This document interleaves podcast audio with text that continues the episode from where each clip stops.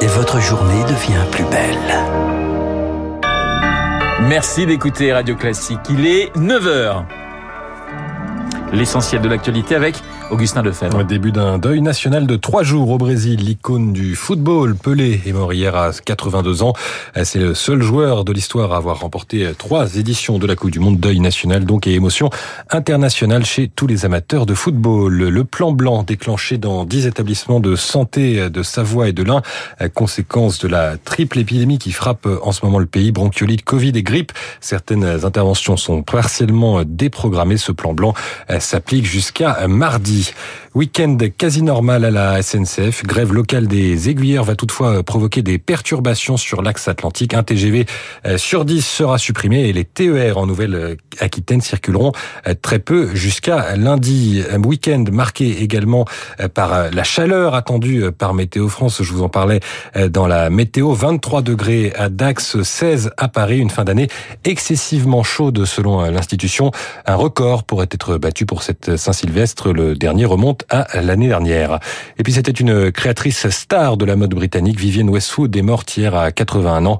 Elle était connue pour ses créations excentriques en plein dans la mouvance punk qui ajoutait le royaume dans les années 70. Il est 9h et bientôt 2 minutes sur Radio Classique. Un point à la Bourse de Paris avec Cécile Lecause d'Investir, le journal des finances. Bonjour Cécile. Quelle direction pour le CAC en cette dernière séance de l'année? Bonjour Augustin. Eh bien, après son rebond d'hier, les investisseurs semblent vouloir jouer la prudence pour cette dernière séance de l'année. Le CAC 40 vient d'ouvrir en baisse de 0,61% à 6533 points.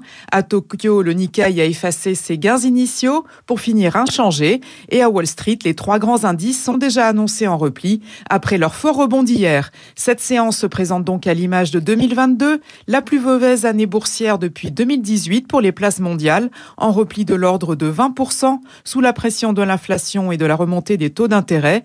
Paris s'en sort assez bien avec un recul annuel ramené autour de 8%, comme pour le Dow Jones à New York. Londres a fait un petit peu mieux avec un léger gain. Si la crise sanitaire en Chine reste parmi les préoccupations en cette fin 2022, on pourra aussi guetter cet après-midi aux États-Unis le seul indicateur économique du jour, l'activité manufacturière dans la région de Chicago. C'était Cécile Lecause d'Investir pour Radio Classique. Merci Cécile. Merci Augustin et merci à tous les auditeurs de nous avoir écoutés et supportés pendant une année. Je compte sur eux évidemment en 2023 où vous retrouverez aux commandes de la matinale dès lundi euh, Guillaume Durand dès le 2 janvier. Il est 9h03 sur notre antenne. L'heure de retrouver car il est